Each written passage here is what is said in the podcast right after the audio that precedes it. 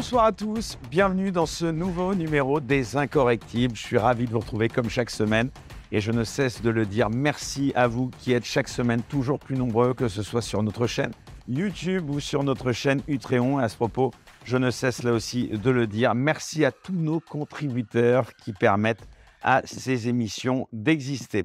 Alors, c'est une émission un peu particulière ce soir puisque je reçois une artiste, une artiste engagée qui euh, a un film qui sort le 22 mars prochain dans lequel donc elle joue, qui s'appelle Sur les chemins noirs de Denis Imbert avec rien que euh, moins que Jean Dujardin. Donc, on vous encourage à aller voir ce très joli film que j'ai eu le privilège de voir en avant-première et puis euh, qui revient aussi à l'affiche eh d'un café-concert intitulé Viens Poupoule. Ce sera à partir du 17 mars et ce sera au Maturin.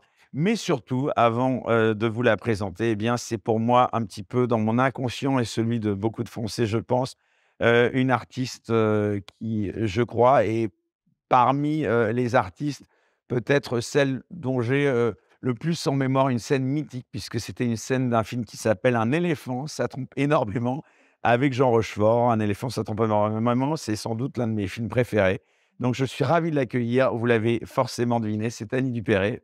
Bonjour. Bonsoir, Annie Dupéré. Merci beaucoup d'avoir accepté notre invitation. Alors, tout le monde doit vous parler de cette scène, évidemment, mythique. je suis désolé, hein, mais je n'ai pas pu m'en empêcher. ça et les familles formidables, oui, effectivement, j'ai alors moi, c'était plus un éléphant, ça trompe. Alors un éléphant, ça trompe, c'est vrai que j'ai dit, ça c'est le, le doudou des Français, quelque part. Quand on a, quand on a une, une, saloperie à leur annoncer, par exemple un confinement, eh bien, boum, le soir même, on a un éléphant, ça trompe, le premier doudou. Ah, donc vous avez peut-être utilisé. Et le deuxième doudou, c'est euh, les tontons flingueurs. Là, si on passe dans la foulée un éléphant et les tontons... C'est ça va très très mal. Il faut les calmer. Et c'est je suis sûr qu'on parle encore. Euh, bah c'était quoi en 76 de mémoire, je crois. Ah oui, un truc comme ça. ça fait quand même un petit peu de temps. Bah, vous n'avez pas beaucoup changé, hein, franchement. Euh, vraiment, euh, je suis vraiment particulièrement, je vous dis, non, non, si, si. Surtout dans Via Popoule, parce que j'ai des résis, c'est la première fois que je remonte mes jambes. Hein. Alors ça, c'est officiel, donc c'est à partir du 17 mars? À partir du 17 mars, les vendredis et samedis à, à 19h et un jour à 21h le lundi.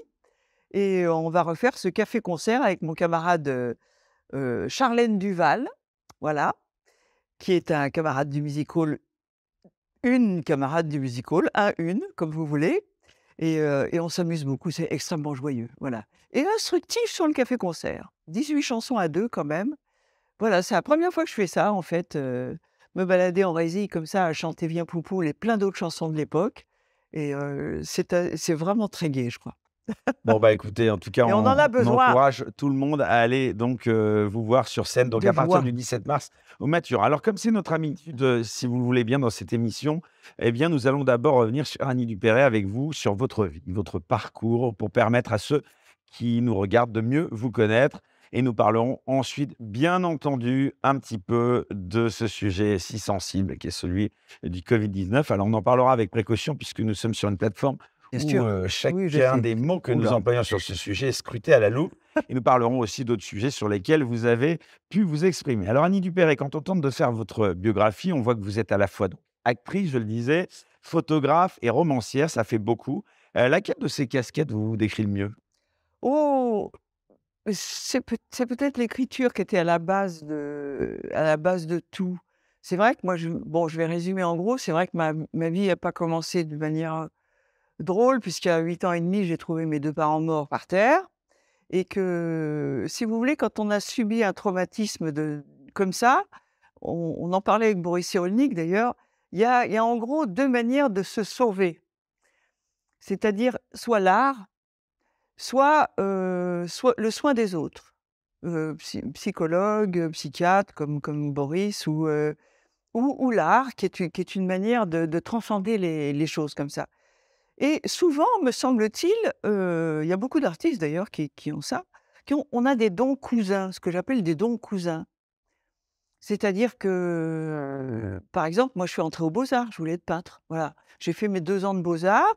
Et puis, un orientateur professionnel, j'ai tout ça à 14 ans et demi à l'époque, et un orientateur professionnel a dit Oui, mais elle lit, elle écrit tout le temps, elle va perdre le contact avec les mots, magnifiques mots, pourquoi est-ce que vous ne l'inscrivez pas au conservatoire d'art dramatique pour qu'elle continue à étudier des textes? En fait, il y avait déjà l'écriture à la base, la peinture, les dessins, et puis c'est arrivé par là-dessus la comédie. Et en fait, la comédie. Et dans ces dons cousins, il y a, beaucoup d'artistes comme ça qui peignent, qui chantent, qui, écrivent. Et, il y a une de ces expressions qui finit par devenir votre métier principal. Mais en fait, on est assez éclectique au départ. Alors, si vous le voulez bien, on va revenir d'abord un peu sur justement votre enfance. Vous racontez notamment dans ces aspects tragiques, vous l'avez souligné, dans un livre qui avait eu un vrai succès en 1992, intitulé Le voile noir. Voile noir, oui. Qu'est-ce qu'il vous reste de votre enfance, Annie Dupéret Rien. J'ai espéré quand, quand j'ai fait les. Après, vous savez, on met dix ans pour faire un pas dans ce genre d'histoire comme ça. Quand j'ai, quand j'ai, me suis décidé à écrire ce livre, avec les photos de mon père qui me prouvaient que cette enfance avait existé. C'était un livre sur la non-mémoire aussi et, sur le, traumatisme, ce que laisse un traumatisme, comme ça, comme on soulève un pansement pour faire un état des lieux. Voilà. Où est-ce qu'on en est Voilà. Comment est-ce qu'on s'arrange pour pas faire le deuil pendant 30 ans Voilà. C'était un livre là-dessus.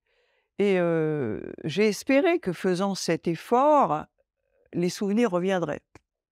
Ils sont pas revenus, il faut faire le deuil de ça aussi. Et, puis, il y a une chose dont je suis très fière maintenant, c'est que moi qui ai vécu un véritable malheur scolaire, il a fallu me, sortir de là, peut-être à cause de l'orphelinat d'ailleurs, parce que quand on a vécu ça à 9 ans, l'enfance c'est fini. Et tout à coup, se mélanger aux, autres, aux vrais enfants, si j'ose dire, c'est très difficile. Il, y a une, espèce de distance qui fait qu'on n'est pas intégrable. Et j'étais pas intégrable.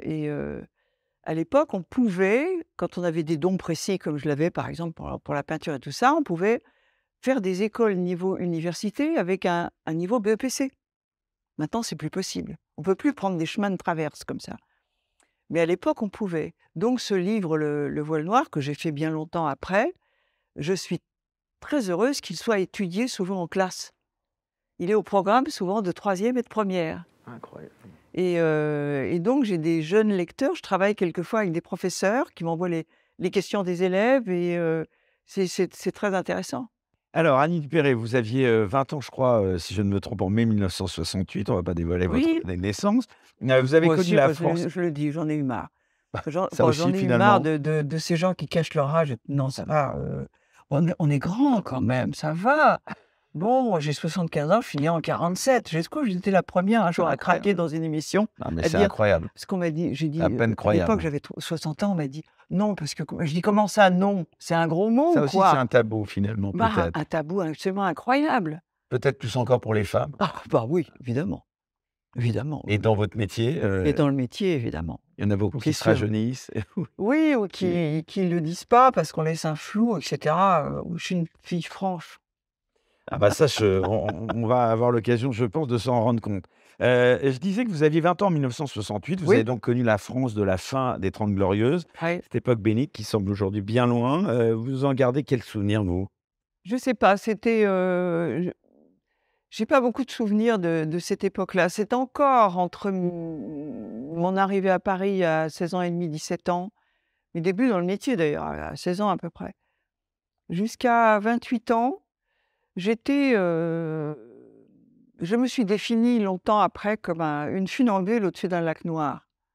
C'est-à-dire que avec ce traumatisme que j'avais ce refus du deuil, j'étais puisque c'est comme ça, puisque c'est comme ça, je vis, j'étais assez inaccessible en fait, assez, assez en défense et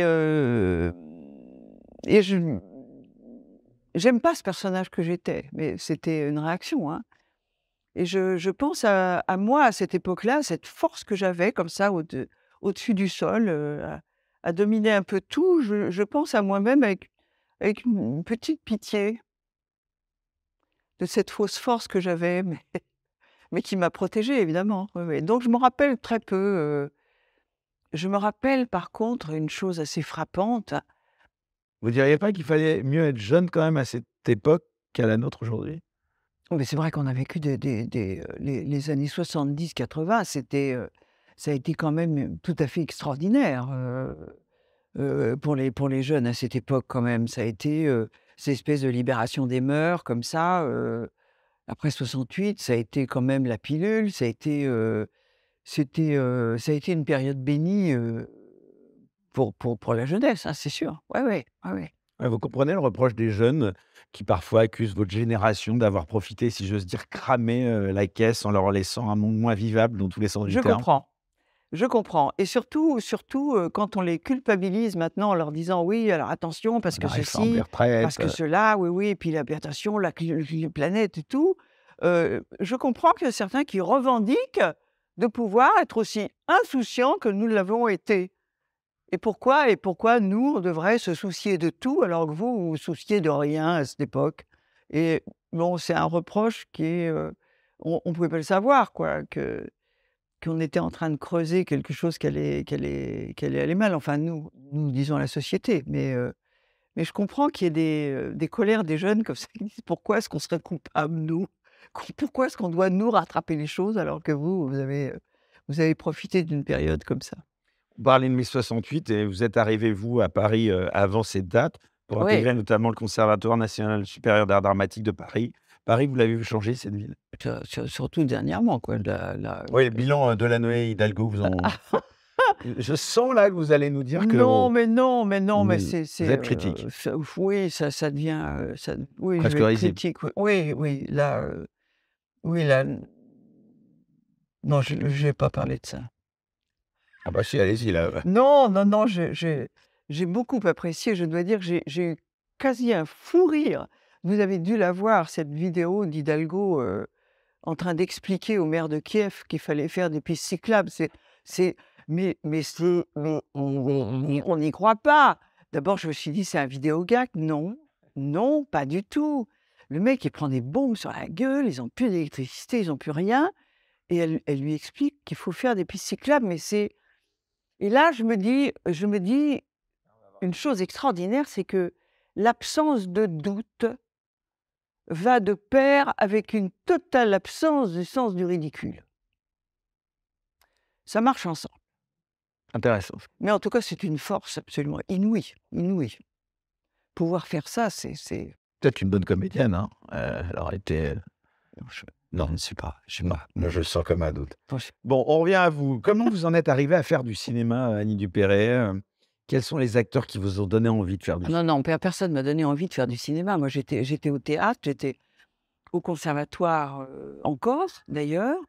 J'ai commencé Comédienne, à... d'ailleurs. Vous diriez plus actrice, comédienne, parce qu'il y a toujours eu ce débat. Comédienne, ou C'est Alain Delon qui disait qu'il était un acteur, lui. Non, non, non, comédienne, c'est, c'est, euh, moi j'ai commencé d'abord par le conservatoire de Rouen.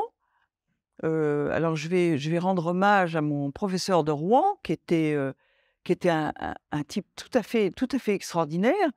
D'ailleurs, sort de ses pattes à ce professeur quand même euh, Karine Viard, Valérie Lemercier, Virginie Lemoine, Franck Dubosc. Et je, je repère une chose, c'est que c'est des gens qui ne s'interdisent rien. C'est-à-dire qu'ils mettent en scène, qui peuvent chanter, qui peuvent faire ceci, qui peuvent faire du sketch, qui peuvent... voilà, qui, on va... Et Jean Chevrin, ce professeur magnifique à Rouen, nous, avait inculqué une espèce de, liberté comme ça, artistique, euh, où on n'était pas obligé de se cantonner à être tragédienne ou, ou comique ou ceci, cela. Il fallait explorer les, toutes les facettes de, de ce métier. Et après, à Paris, euh, bah, à Paris, j'ai joué tout de suite. À 17 ans au théâtre. Et puis après, avec Popesco. J'ai eu le bonheur de jouer avec cette grande Madame Popesco pendant un an. Et je crois que j'ai croisé un type qui m'a dit un jour, tiens, il y a Jean-Luc Godard qui cherche une, une jeune fille pour être la, la collègue de Marina Vladi dans un film. Et puis ça a commencé comme ça. Il m'a dit, m'a dit bah, tiens, viens, viens sur le tournage. J'étais sur le trottoir, je vois ce, type que je connaissais qui était assistant. Et puis un monsieur qui passe et il dit Ah, monsieur Godard, c'était la jeune femme que je voulais vous, vous présenter euh, euh, pour le rôle. euh. Et il me regarde, il m'a regardé deux secondes et il a fait ça ira. Boum C'était euh, voilà, c'était un peu, un peu bizarre. C'était tellement bizarre d'ailleurs que je me suis dit euh, si c'est ça le cinéma, je vais retourner au théâtre très, très vite.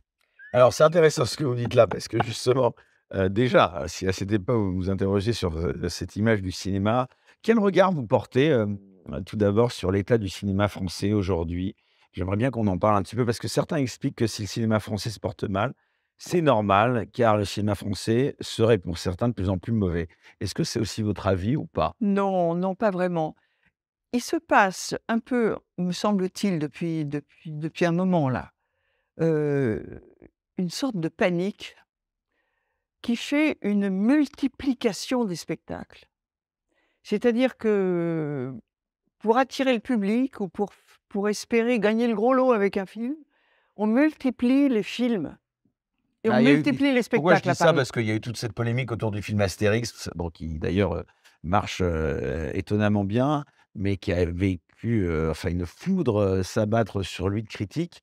Ah oui? Ah, Et je sais pas, il y a un décalage parfois suivi. entre les critiques et bon, ça, vous l'avez. je lis pas Non, grand-chose. vous lisez pas les critiques, vous, par exemple, ça ne Non, vous touche ben pas? non, Non, non, non, non. D'accord. Non, puis je, je- les, les trucs qui se passent comme ça dans le métier. Non, c'est en général que je vois qu'on on table sur des tas de petits films et des tas de petits spectacles. Même nous, vous voyez, on- euh, Mon Poupeau, là, on va le jouer trois fois par semaine. Et quelquefois, je, je vois dans un théâtre, tout à coup, il y a un spectacle à telle heure, telle heure, un autre là, un autre, puis un autre le lendemain et tout. On a 15 affiches dans la semaine, on se dit comment les gens s'y retrouvent? Alors peut-être les directeurs pensent qu'il y en a un qui va ra- attraper le pompon, comme on dit, euh, au milieu de tout ça. Il y a, je, crois que ça procède d'une espèce de, panique comme ça, pour essayer d'attirer les gens ou de, de, je sais pas, je sais pas ce qui se passe. euh, j'ai, en tout cas l'impression qu'actuellement on est, on est un peu devenus les non essentiels. Ah. Ouais. Vous diriez Le ça. spectacle, oui, est, est- est un peu non essentiel. Et par contre, les terrasses et les restaurants sont pleins. Je crois que c'est c'est assez typique des temps de crise. Les gens se rassurent en buvant et en bouffant. Et c'est intéressant parce que, euh, alors, moi, c'était. Alors, les libraires pleurent aussi. Ouais. Il n'y a personne dans les librairies. Et deux bières en terrasse, c'est le prix d'un livre. Mais les gens préfèrent bières en terrasse parce que peut-être ça les réconforte. Peut-être ils sont ensemble. Peut-être il y a, un côté, allez, on se grise un peu comme ça, à bavarder en buvant un peu. euh, voilà. C'est pour ça que je dis qu'on est en ce moment dans une, dans une période comme ça assez, euh, assez difficile pour, pour les artistes. Oui. En parlant d'artistes, justement, euh, vous avez eu la chance, parce que je crois que vous avez tous côtoyé, ou presque, notamment Jean-Paul Belmondo. C'est amusant d'ailleurs parce que vous jouez dans un dans ce film, donc très joli film, je l'ai dit, et vraiment que j'encourage tout le monde à aller voir, donc à partir du 22 mars, qui s'appelle Sur les chemins noirs, très beau avec film. donc de Denis Imbert, avec, Avec Jean, Jean. Dujardin, donc euh, oscarisé, notre acteur euh, français, il n'y en a pas eu beaucoup, donc Mais qui est Oscar- resté euh, Voilà. un camarade formidable que j'ai intronisé dans mon club très privé des acteurs normaux. Ah, alors que justement, en plus, c'est un fan de Bébel, lui aussi, que vous avez connu. Euh, oui, oui. À part Jean Dujardin, qui est, qui est, qui est un monstre du cinéma français, est-ce que vous avez quand même pas vu une évolution euh, en termes de personnalité ces, ces acteurs, du- de cette accession à la notoriété, euh, Bah, à la euh, starification oui, oui, oui, oui. C'est-à-dire que Jean Dujardin, je pense qu'il doit vous rappeler peut-être Belmondo. oui, oui, oui, oui, ou, ou Jean Rochefort ou des, ou des gens comme ça, c'était comment dire, c'était c'était plus ludique à cette époque. C'est vrai, le fait de jouer était, on ne pensait pas forcément à ce que le film va marcher, est-ce que le film va ceci. D'abord, on s'amusait, on s'amusait à jouer, à faire, à un film vraiment. Et puis il y avait, il y avait un côté euh, gamin. L'argent. Il y avait un côté gamin comme ça dans, chez les comédiens que qu'il y a un peu, un peu moins maintenant. On, on se soucie beaucoup de l'image qu'on va avoir, si on a fait tel film, est-ce qu'on va récolter tel public. C'est plus, euh, c'est plus diplomatique maintenant, disons, euh, la carri- une carrière comme ça au cinéma. Alors, vous voyez où je veux vous emmener, pourquoi j'ai voulu pas. faire cette digression sur un petit peu cette image euh, du cinéma, parce que ça nous amène à aborder un sujet fondamental. On est dans une émission, en plus, qui s'appelle Les Incorrectibles. Vous n'êtes pas connu pour avoir votre langue dans votre poche. Vous êtes, ce que je disais, euh, une grande dame du cinéma, de- du spectacle, engagée. Euh, J'aimerais qu'on aborde un sujet relativement sensible, puisqu'il n'y en a pas beaucoup qui veulent s'exprimer là-dessus, enfin d'artistes, j'entends.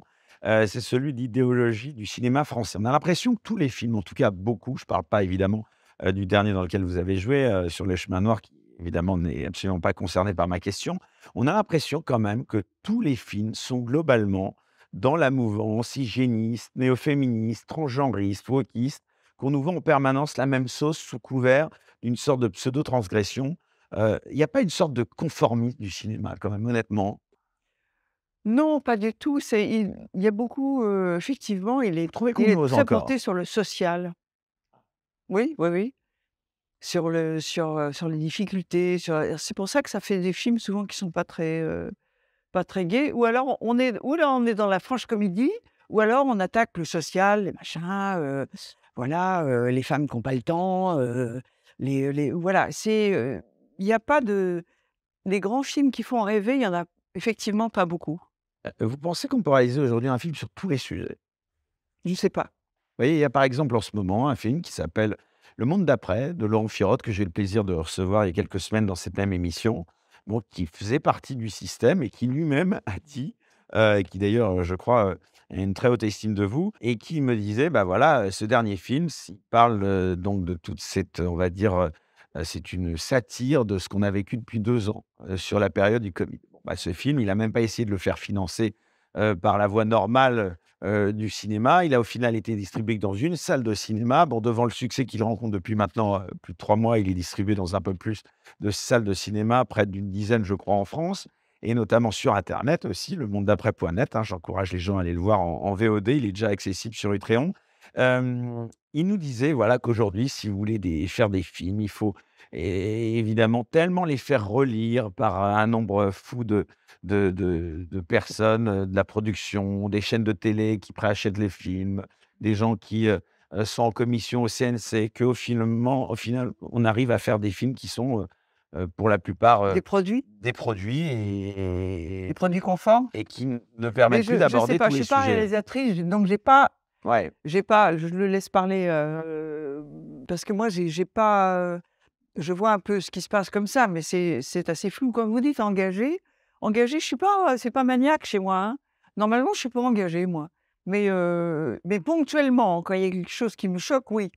Voilà, c'est, heu, mais a priori, je suis pas quelqu'un dont je me disais: «Tiens, je suis quelqu'un d'engagé». Non, pendant très longtemps, je l'ai pas été du tout et puis Peut-être a aussi vous pouvez vous le permettre d'être engagée aujourd'hui, mais si vous étiez, pardon, heu, comédienne débutante, on vous dirait, heu: «Sois belle et tais-toi» peut-être, heu, Annie, non? Aujourd'hui, personne ne vous a reproché, on va en parler, on va y venir, à votre dernière prise de position. Heu, est-ce que, voilà, vous auriez eu le courage de prendre ces de prendre ces positions, de On peut de pas faire ces coups savoir, de on peut gueule? pas savoir en arrière qu'est-ce qu'on Ouais. aurait fait ou pas, en Ouais. en en mêmes circonstances. Bah, en tout cas, il y a quand même une sorte de politiquement correct qui, vous pouvez pas le contester quand même, a quand même s'est développé, dans toutes Ah les bah, ouais, les là, c sphères, ah bah, c'est extraordinaire même. voilà. C'est tout à fait c'est quand même tout à fait extraordinaire. Si, alors moi je suis, effectivement, vous parliez des 2 ans qu'on vient de vivre là et quand même, ah qui sont assez hallucinantes quand même. Faut se faut se rappeler quand même, faut se rappeler mais l'ami Christophe Lévesque dans ses Ouais. ses spectacles d'ailleurs avait fait, quand j'ai été la dernière fois que j'ai été le voir, avait fait quelque chose de formidable. Il il avait il avait dit effectivement, à un moment, il avait dit: «Ou alors il faut je vais me signer à moi-même une autorisation de sortie» et les gens ont ri. Il a dit: «Ah vous riez? Vous riez? Vous avez déjà oublié? Vous avez déjà oublié? Qu'on vous a demandé de faire cette chose absolument hallucinante, de vous autori de vous autoriser vous-même de de» oui, oui, il a dit: «Mais ça y est, vous vous rigolez, ça vous fait rire?» et c'est beau, hein, c'est ça exactement, faut pas oublier, faut pas oublier. Mais c'est vrai que pendant toute cette période-là, c'est, absolument dément ce qu'on a vécu, Alors et il en reste des choses, oui. voilà, on y arrive, donc c'était la raison pour laquelle j'ai voulu vraiment vous inviter et vraiment je vous remercie. Bah, oui, on va Ça y pas se mentir. Évidemment que je suis ravi d'aborder votre actualité avec vous, mais bon, il y a tellement peu d'artistes, qui osent, émettre une opinion en dehors de faire la promo de leur film ou de leur, actualité que, je trouvais ça, particulièrement noble et courageux de votre part. Donc on va revenir, si vous voulez bien, à ce sujet, heu, qui a fait évidemment l'actualité. C'est bien sûr, heu, le sujet du Covid-19 et des soignants non vaccinés pour lesquels vous êtes, heu, évidemment, impliquée. 1re question d'abord avant de rentrer et de revenir sur ces derniers propos, avec maintenant 3 ans de recul, quel bilan vous faites de cette période, ce Covid-19, Annie Dupéret? Je dois dire une chose, c'est que, je conçois parfaitement que des gens et j'ai plein d'amis autour de moi, qui ont été croyants, puisqu'on était dans une espèce de religion vaccinale, comme comme a dit un un monsieur très intelligent, heu, qui ont été croyants.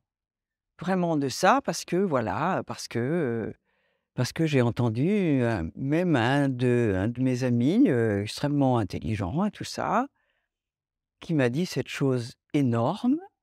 Je ne peux pas croire que mon bon pays ordonne quelque chose qui soit pas bon pour moi. Ça, alors là, je dois dire que c'est une foi aveugle en, ce qu'on vous ordonne, en ce qu'on qu'on préconise très fortement quand même, absolument hallucinante. Mais si vous voulez, d'abord, je conçois que ça, qu'il y a des gens qu'on peut, qu'on peut effectivement croire que, par exemple, ce vaccin aurait pu nous sauver. C'est légitime de se dire, tiens, peut-être qu'il y a un danger là, peut-être. Moi, je ne leur en veux pas du tout à, à ces gens-là. Et puis aussi, je conçois que tout à coup, il y a certaines personnes, si elles se mettent à douter un petit peu, un pan de ça, alors là, c'est la porte ouverte à d'autres doutes et ils préfèrent pas. Voilà. Non, non, non, ça doit être bon. Ça doit, je veux pas commencer à rentrer là-dedans. Voilà. Moi, j'ai été, euh, je vais vous dire une, chose. Il y a quelques années, je me suis fâchée très fort euh, pour un médicament qui m'avait donné à moi des terribles effets secondaires et à des milliers de femmes, le lévothyrox, qu'on avait permuté sans le dire. Comme ça, qu'on nous avait glissé une nouvelle formule. On rappelle ce médicament, c'est donc Ce médicament, c'est pour femmes, euh, les femmes qui ont, en ce qui me concerne moi, disons, une petite faiblesse de la thyroïde, mais pour les gens qui n'ont plus de thyroïde, il fallait bien dire que c'est un médicament de survie. Attention, c'est pas rien, hein c'est pas un petit médicament qu'on a changé. C'est un truc qui, pour certaines personnes, était vital. Et on leur change du jour au lendemain sans le dire. On dit qu'on a changé le packaging. Et puis un petit excipient, rien, rien du tout. Et là commence à arriver la catastrophe. Des femmes qui deviennent chauves. Euh, moi, j'ai eu des, des, euh, on m'a emmené aux urgences, on a cru que je faisais une crise cardiaque. j'étais, enfin, c'était, c'était. On rappelle le contexte. Donc, euh, les avait été. Avait été, ben, on nous l'a permuté sans, en douce, comme ça. Oui, d'ailleurs, pardon de vous interrompre, Annie Dupéret, mais le lévothyrox, c'était parce qu'il y avait eu un changement de molécule? Parce que je crois que le, médicament arrivait en fin de course. Oui, ça devait être ça le pour être rentable. Et il fallait changer quelque chose. Et je crois, m'a-t-on dit, que vous aviez rencontré à l'époque ah bah oui, avec, la ministre, donc à l'époque. Ah bah c'était Madame Buzyn. C'était une certaine Madame Buzyn. Une certaine Madame Buzyn, effectivement, on est allé avec les associations de défense des, des, malades. Alors elle a fait une bonne chose. Elle a fait une bonne chose. Je, quand même, je rends justice. Elle n'a pas été complètement euh, euh, traîtresse. C'est-à-dire que tout en niant les effets secondaires, ça, ça c'était pas possible, elle a reconnu une chose, c'est que c'était Merck, le laboratoire Merck avait un monopole.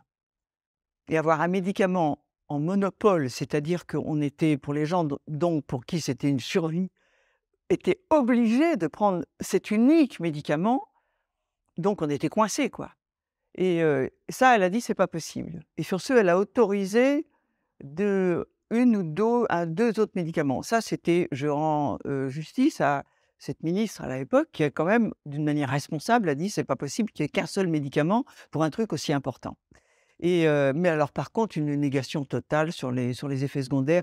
Plusieurs professeurs. Et vous aviez déjà mené la fronde, mené le combat? Vous ah aviez été ah oui oui au premier plan? je me suis fait insulter dans les journaux de médecins. J'ai préféré ne pas ne pas les lire d'ailleurs. On m'a cité quelques extraits. C'était épouvantable. C'était je me suis fait mais insulter.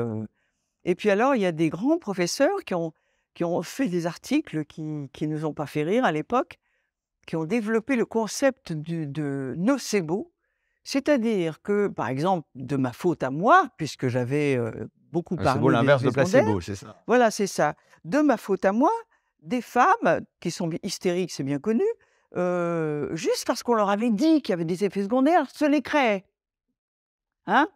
Ça me rappelle quelque chose. Bah, ça rappelle beaucoup de choses sur les femmes. Ça rappelle ah, moi, je pensais à notre époque par rapport. Oui, oui. Euh, donc, enfin, oui, parce que c'est les, mêmes profs. Mais j'allais vous dire, est-ce qu'il n'y aurait pas finalement des Je pas citer de nom, mais, mais, mais euh, voilà. Voilà, le, le, développeur du concept nocebo pour nous faire toutes passer pour des hystériques est le même qui a enfoncé le clou, effectivement, sur, euh, sur des, trucs à propos du Covid. Non, mais sur Agnès Buzyn, c'est intéressant. Donc, cette personne, donc, oui, Qu'est-ce que vous en pensiez, donc, globalement? Bah, disons que. Quelle impression elle vous avez fait? Non, ce que j'avais envie de vous dire, c'est que sur toute cette histoire du Covid et tout ce qui s'est passé, tout à coup des décisions gouvernementales et tout, je ne sais pas si j'aurais été aussi attentive euh, si j'avais pas eu ça avant. Donc je savais déjà à quel point euh, l'état des gens, les patients, comptait peu par rapport à l'argent, par rapport aux décisions comme ça de fourguer un médicament au lieu d'un autre, par rapport.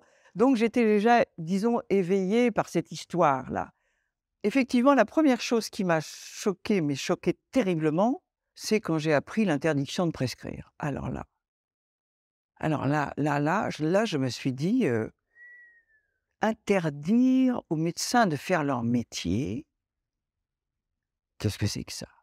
Qu'est-ce que c'est que ça?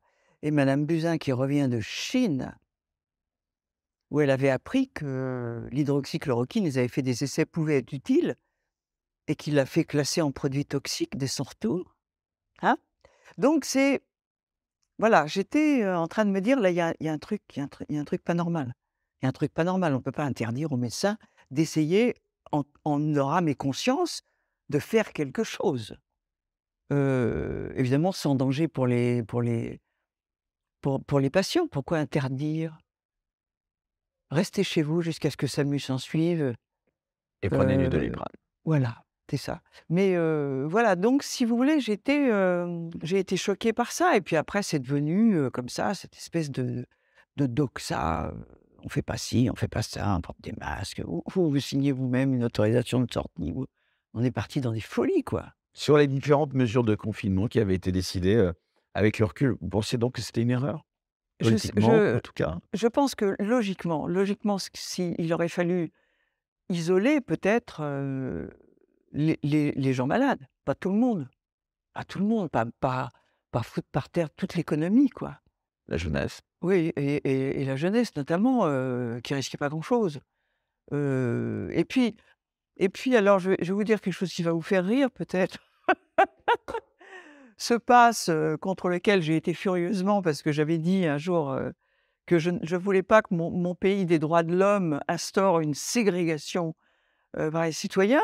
Finalement, c'était peut-être une bonne chose, je vais vous dire, parce que les gens qui se croyaient protégés par le vaccin et qui avaient leur passe pouvaient se parler dans le nez dans les restaurants, dans les bistrots, partout. Et comme, comme maintenant on sait que ça ne sert à rien, euh, quasiment ce vaccin ne protège pas du tout de la contamination ni rien, puisque tout le monde l'a eu, hein, euh, eh bien peut-être ça a aidé, ça a aidé à propager le virus exactement comme si on n'avait rien fait en fait on a subi les désagréments économiques humains, mais au niveau du virus, il a continué à circuler tranquillement, quoi, puisque ça ne servait pas. Il n'a pas empêché la transmission. Mais il n'a absolument pas empêché la transmission. Donc, ça a fait son œuvre de. Non, mais il a protégé. Euh, enfin, là, c'est l'argument qu'on entend. C'est qu'il n'a pas empêché la transmission, mais il a, il a protégé des cas graves. Des cas graves, euh, chacun des euh, personnes qui se vaccinent. Voilà, on, va, demander leur avis, on va demander leur avis posthume aux triples vaccinés qui ont décédé à l'hôpital. Il y en a pas mal, d'après ce que je sais. Vous voulez dire que tout le monde était étiqueté euh, Covid C'était une, on a eu, il y a eu une, on appelle ça une doxa, c'est ça, voilà, c'est-à-dire c'est comme ça. Je, je vais vous dire, politiquement, puisque là, je vais hasarder, on ne peut pas dire qu'on est dans une dictature. C'est certainement pas. Certains le disent, faut, faut, pas, faut pas exagérer. Parce que là, tel que je m'exprime là, euh, je serais en prison ce soir, si on était dans une dictature. Hein. Donc nous ne sommes pas. Je trouve que ce qu'on vit actuellement ressemble assez finalement à ce qui a dû se passer sous la royauté. Nous avons un roi, un roi, un roi tout puissant en son palais, Emmanuel Macron premier, c'est ça? Emmanuel Macron premier. Et puis nous avons des, des courtisans et une cour autour qui ne peut rien, qui s'appelle en principe des ministres. Je crois qu'ils ne peuvent rien que appliquer ce que le roi a décidé. Et je crois que ce qu'on vit actuellement ressemble assez à quelque chose comme ça. Alors il y a le, il y a le roi, sa cour, euh, qui applique les décisions et les interdictions et tout ça, bien, bien, bien doigt sur la couture du pantalon, comme ça. Et puis, il y a, y a tous les autres, là, la plèbe, là, comme il l'a dit lui-même, et ça lui a échappé, qui ne sont rien. Ça, ça vous a choqué, ouais. Voilà. Je pense que cette phrase, d'ailleurs, va lui rester. Va lui rester.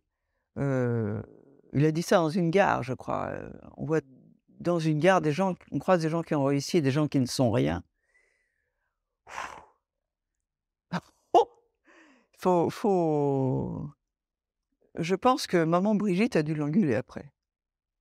C'est une plaisanterie. C'est une plaisanterie. Non, mais on voit que vous êtes. ce, qui est, ce, qui est, ce qui interpelle, c'est qu'on voit votre sensibilité, justement. Mais non, euh, je suis pas. Si vous voulez, quand, particulièrement, quand euh, vous disiez tout à l'heure engagé, c'est pas ça. Mais, mais euh, alors oui, je vais vous dire ce qui m'effraie beaucoup. Mais je regarde, je regarde, et, de temps en temps, il y a des, il y a des choses qui m'interpellent. Je, je, veux- je veux pas fermer les yeux quand même. Je veux pas, euh, sans étendre une, être, je sais pas, une passionnariat, me battre pour ceci, cela, etc.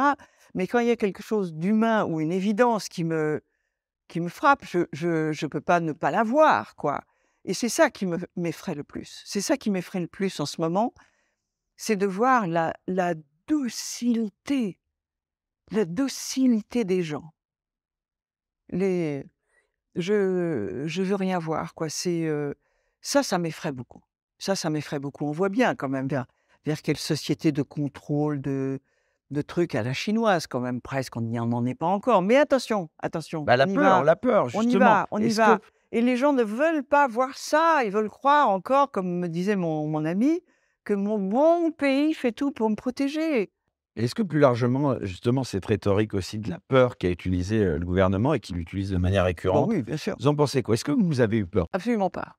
Pour votre santé, pour vous, vous n'avez pas eu peur? Aucunement. Et alors, qu'est-ce que vous pensez de ces gouvernances par la peur que Les Français, finalement, Oui, c'est une peur chasse l'autre, si c'est euh, là. euh, ouais, ouais. Mais euh, bah, c'est pour maintenir les gens dans une espèce de, de pression comme ça, où, euh, Et vous, vous-même, euh, vous êtes vacciné ou pas ça vous regarde pas? Ça fait partie de ce qui s'appelle le secret médical que je- j'espère qu'on peut encore un peu respecter. J'espère. C'est vrai, et ça, c'est aussi une question, Bah oui. enfin plutôt une réponse, parce que euh, finalement, personne n'a émis l'idée que finalement, bah, de répondre à cette question, c'était de violer euh, en quelque sorte euh, peut-être le secret médical, mais bon. Vous Le je me pass suis vaccinal. À un, ça. un moment, je, je sais que j'ai eu un article dans un journal comme ça. euh, C'était assez amusant. J'ai- fait beaucoup de voyages en train parce que je tournais euh, dans le Nord. Alors, je vais peut-être vous la poser différemment. Est-ce que vous alliez au restaurant pendant la période? Oui, bien que sûr. Oui, oui, oui. Donc, Vous aviez un passe vaccinal, quand vous êtes Oui, vacciné. mais, euh, mais Non. non, il y en a d'autres, hein, des, des passes. Mais non, mais euh, je faisais des voyages en train. Et puis j'avais j'avais découvert, euh, je crois, c'est sur un site qui s'appelait Rester libre, Ah. pas Voilà, euh, qu'il y avait une objection de conscience vaccinale, avec voilà ça, avec dessous toutes les lois françaises et européennes qui disaient clairement que nous étions hors la loi, qu'on ne pouvait pas me demander ça. Et des lois qui existent, hein, qui existent encore. Et je me suis amusée, bien qu'ayant un pass, à dire au contrôleur dans, de, de, de passe d'avant les trains, je dis, je- j'en ai un, mais je ne veux pas vous le montrer, moi. Je ne veux pas vous le montrer, je vais vous montrer ça. Et lisez, s'il vous plaît, la loi. On ne peut pas forcer quelqu'un à faire une expérimentation parce que nous sommes en expérimentation de phase 3. On ne peut pas faire ça. et alors, généralement, elle disait euh, Bon, bon, d'accord. Bon, d'accord. Et puis un jour, c'est intéressant. Je suis tombée sur une armada de contrôleurs de passe. Et je revenais de Lille. Et, euh, et, alors, ben vraiment, ils étaient 5-6. Et euh, et il y en Bah, a allez, une. vous avez il y en a reconnu, une- ils sont oui, dit, y en on a a une- affaire à. non, il y en a une qui a dit Ah, ben, elle me l'a déjà fait, euh, le coup du papier, euh, tout ça. Et les autres ont dit Oui, mais c'est quoi ça? Alors, ils ont regardé, ils ont lu. Et il y en a un qui a dit euh, Alors, euh, vous permettez, je photographier le document et l'envoyer à, notre responsable. À notre hiérarchie. Voilà. Alors, j'ai dit J'ai le temps, euh, j'ai cinq minutes, on peut, on peut y aller. Je suis arrivé en avance et tout. Et, et au bout de quelques minutes est arrivée cette réponse étonnante C'est bon. Or, ce n'était pas vrai. Ce document n'avait aucune valeur officielle. Et le responsable a dit c'est bon. C'est pour vous dire que c'est un peu, comme je suppose un peu en temps de guerre, les résistants se cachent parfois parmi les contrôleurs et les décideurs. Moi, j'ai fait euh, mentalement un petit signe au monsieur. Merci, gars. Vous étiez reconnu. quoi. Je ne l'ai pas vu, c'était par téléphone, mais le fait qu'il approuve ce truc-là, alors qu'officiellement ça n'était absolument pas valable, je, je me suis dit, tiens, voilà, c'est un gars qui applique, qui fait son boulot. On lui a dit de faire ça, il le fait, mais il n'en pense pas moins. Et je crois. Il y a quelqu'un qui s'appelle André Berkoff récemment qui est intervenu euh, face euh, euh, à l'ancien ministre de la Santé, Olivier Véran, qui est aujourd'hui porte-parole du gouvernement et qui lui reprochait sa politique sanitaire, enfin du gouvernement, et qui a évoqué le fait que les laboratoires ne soient pas responsables des potentiels effets secondaires. Ouais. Bon, il y a eu toute une bronca autour de cette émission, puisque ce qui est absolument incroyable, bon, André, que je connais en plus très bien, enfin, comme par hasard, deux jours après, il travaille sur une radio qui s'appelle Sud Radio. Son émission a été mise en garde, comme par hasard, deux jours après, par l'ARCOM, l'autorité de tutelle. alors, pour une émission sur, enfin, pour des émissions qui n'avaient rien à voir avec le Covid, mais qui étaient sur l'Ukraine, qui avaient été tournées des mois et des mois avant. Mais enfin, il trouve que c'est arrivé juste après. Puis il y avait surtout cette réponse d'Olivier Véran qui a été tout de suite mise en avant. C'était André Berkoff. quel dommage que vous ayez viré complotiste. C'est écrit sur votre fiche Wikipédia. Ah au-delà, oui, oui, oui. C'est un compliment maintenant, complotiste. Ben voilà, j'allais je, vous dire. Je, je, pense, oui, oui. Vous êtes complotiste oui, Évidemment, évidemment, parce que c'est tout simplement, c'est un mot stupide, mais c'est un adjectif qui, qui définit maintenant les gens qui, comme je disais, qui gardent l'œil ouvert, quoi. Qui gardent l'œil ouvert, qui ne sont pas forcément comme ça des, des, des passionnariats, comme je disais, mais, mais qui ne veulent pas se laisser, se laisser abuser. Et alors là, ce point particulier, ça vous avait choqué ou pas ah bah, d'abord, c'est une réalité. Hein. Les laboratoires pharmaceutiques ont signé des contrats bah, dans lesquels il est stipulé qu'ils ne sont pas, responsables, en cas d'effet secondaire. C'est hallucinant. Mais ça ne vous a pas surpris plus que ça, finalement? Pas vraiment, non. Pas vraiment que, que, que ce soit accepté comme ça.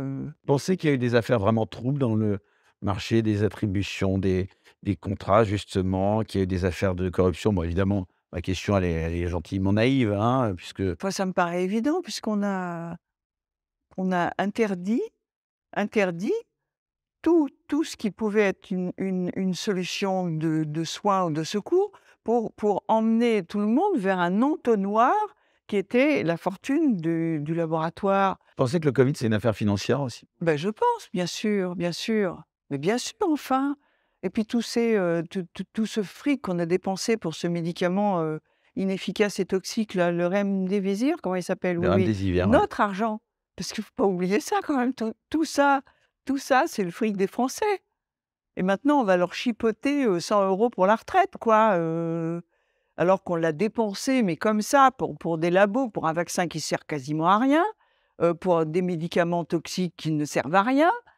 Et il ne faut pas que les gens oublient que c'est notre argent, c'est notre travail qu'on a comme ça dilapidé alors qu'on a interdit l'hydroxychloroquine et le, et comment ça s'appelle le, ce médicament l'ivermectine qui coûte rien et qui soigne.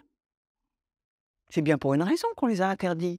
Comment vous expliquez qu'aucun homme politique, d'ailleurs, c'est intéressant parce que la plupart étaient parfois soignés par l'hydroxychloroquine quand ils avaient le Covid. enfin, Comment vous expliquez qu'aucun homme politique se soit vraiment élevé contre cette politique? Parce qu'à l'époque, il y a une atonie générale quand même, Annie Dupéret, vous ne pouvez pas le nier. Oui, oui, oui. Et puis même, là, on parle pour rien, hein, parce que ne, nous écoutent que des convaincus. Alors c'est... Euh... Pas forcément. Je suis en train de vous dire que votre émission sert à rien. Non, non, vous êtes peut-être en train de me dire que je ne suis écouté que par des complotistes. non, non, mais vous savez, ils sont peut-être plus nombreux qu'on l'imagine. Hein.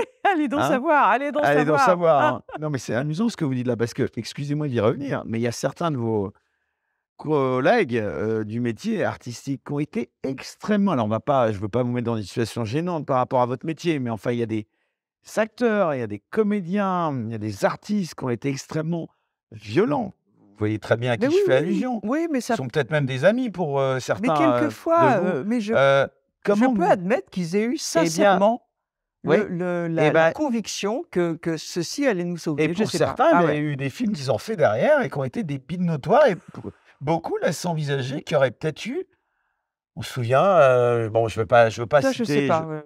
Je... Bah non, mais moi je vous le dis. Non, non, mais moi je vous le dis. Je vous le dis. Il y a eu des, il y a eu ah une émission de télé notamment qui était sur un, euh, là récemment, euh, Didier Bourdon, voilà pour rien, rien cacher, qui a fait un remake des Inconnus avec d'autres artistes. Mais enfin voilà, on a, on a, il y, a pas mal de gens qui se sont dit finalement que cette émission de télé n'avait peut-être pas aussi bien marché.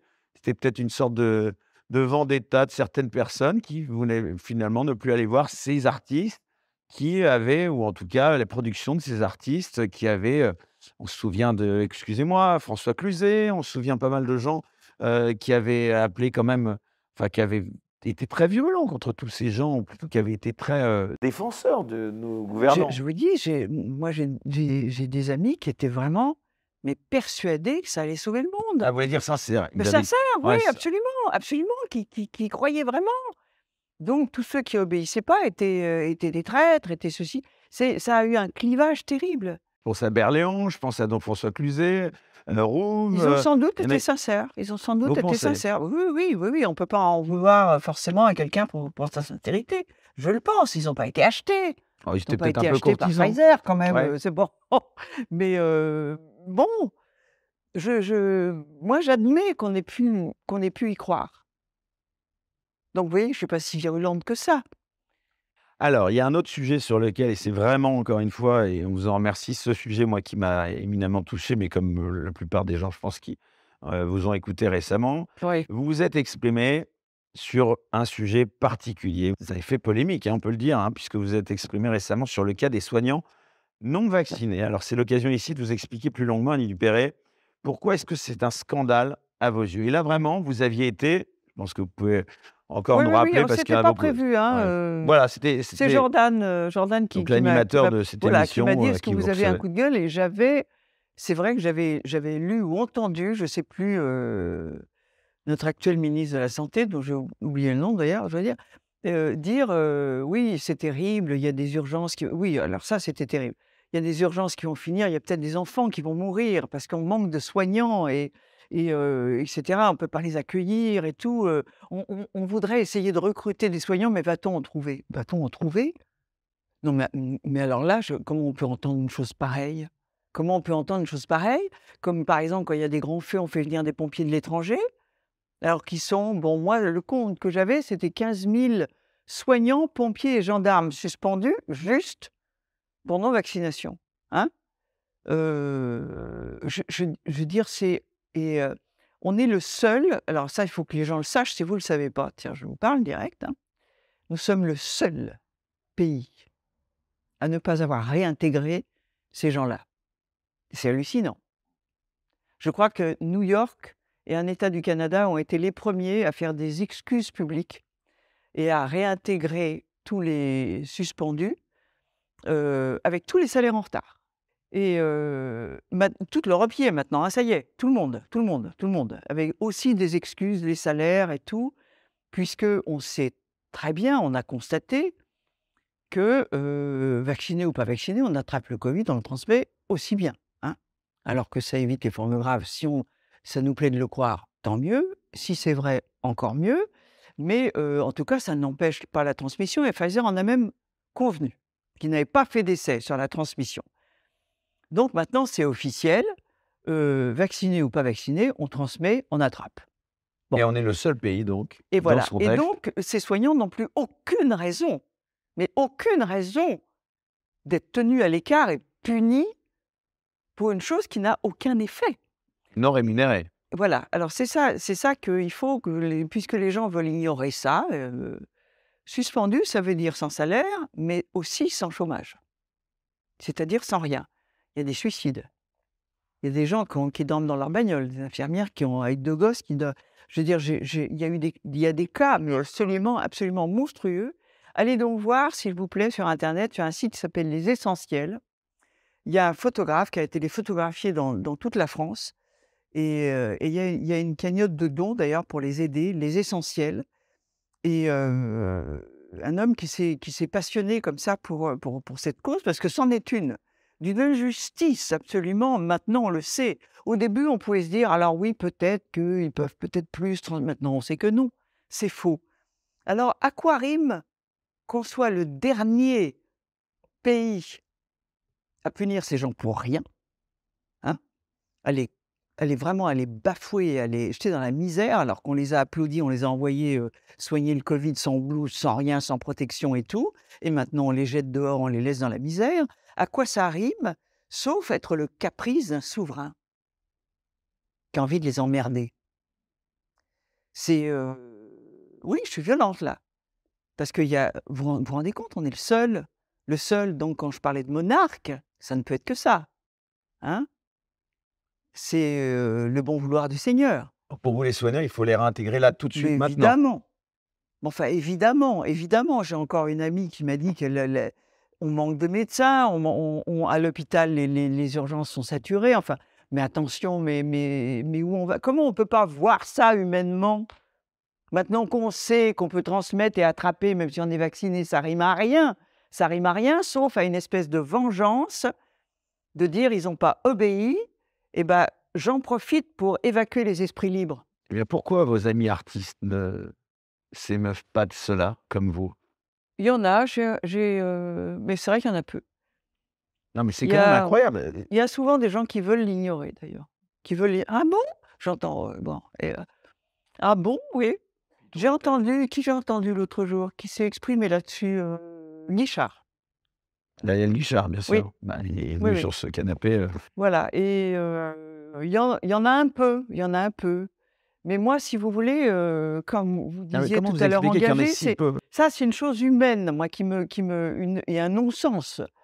Un non-sens et qui, qui a, une- qui a une telle, euh, qui fait de tels dégâts humains et sociétaux et sociétal en, en ce qui concerne les pompiers et tout ça. euh, je me rappelle, je, Non, parce que quand, excusez-moi, quand vos amis artistes, et il n'y a absolument pas de critique là-dessus, mais s'engagent pour les sans-papiers, par exemple, alors là, les tribunes, il y en a des tribunes signées par des, oui, oui, des mais c'est parce que c'est parce que Comment- cette histoire de Covid, cette espèce de, de, de religion vaccinale, comme l'a dit un, un prof, euh, reste encore extrêmement sensible et extrêmement clivante.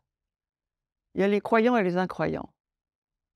Il y a même les repentis, vous Oui, m'avez c'est dit, ça, hein, oui, oui, ça oui, en oui, antenne oui, que oui, vous un- aviez eu. un- oui, oui. Médecin de, de mes connaissances, euh, tout à fait à la retraite, mais qui est allé vacciner les dimanches comme ça pour la bonne cause, parce qu'il y croyait sincèrement, je, je pense qu'il était sincère, a eu ce mot extraordinaire, on a eu beaucoup de repentis. Incroyable ça. Ah, il y a les excommuniés et les repentis. Et je crois qu'il reste quelque chose de ça. Il reste quelque chose de ça. Les, les, voilà, on, c'est pas encore clair. Bon, c'est encore neuf. Hein.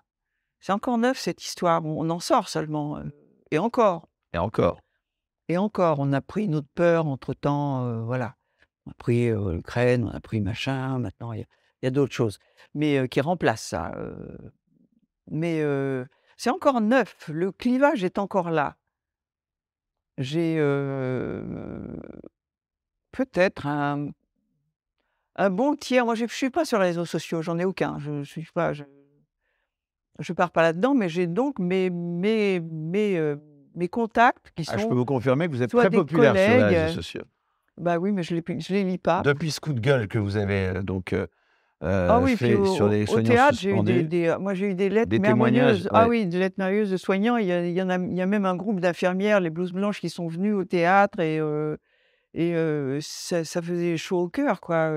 Louis Fouché, Mais, par exemple, vous le connaissez, par exemple, ce médecin Non, je l'ai suspendu, jamais rencontré. qui est voilà, médecin animateur qui travaillait à Oui, Marseille? je- je le connais, bien entendu, Ouais. mais je ne l'ai pas rencontré. Par contre, je, je connais le professeur Perron, oui. Parce que j'étais Quel allée. regard vous avez sur le professeur Perron Eh ben, j'étais, je l'avais rencontré quand j'étais allée au Mont-Valérien. Il y avait euh, justement déjà les soignants suspendus. Il y avait une marche à travers toute la France des infirmières et des infirmiers suspendus. C'était là, c'était vraiment les infirmiers qui avaient marché longtemps pour venir au- jusqu'au Mont-Valérien. Et, euh, et j'avais mis ce jour-là pour aller les accueillir parce que je trouvais cette situation terrible. Mes deux décorations pour faire bon poids j'avais mis mon chevalier de la Légion d'honneur et officier de la Légion d'honneur pour dire voilà, je, l'État m'a reconnu une valeur en, me donnant ces décorations. Je ne les renie pas. Mais par contre, moi, je trouve que ce que l'État vous fait là, c'est pas. Je ne reconnais pas une valeur humaine terrible, là, euh, franchement. Et, euh, et c'est vrai que j'étais là, j'ai rencontré Perron, effectivement. Pour voir la suite de l'émission sans aucune censure, merci de vous abonner à la chaîne Les Incorrectibles Plus sur Utréon depuis le lien en description sous cette vidéo.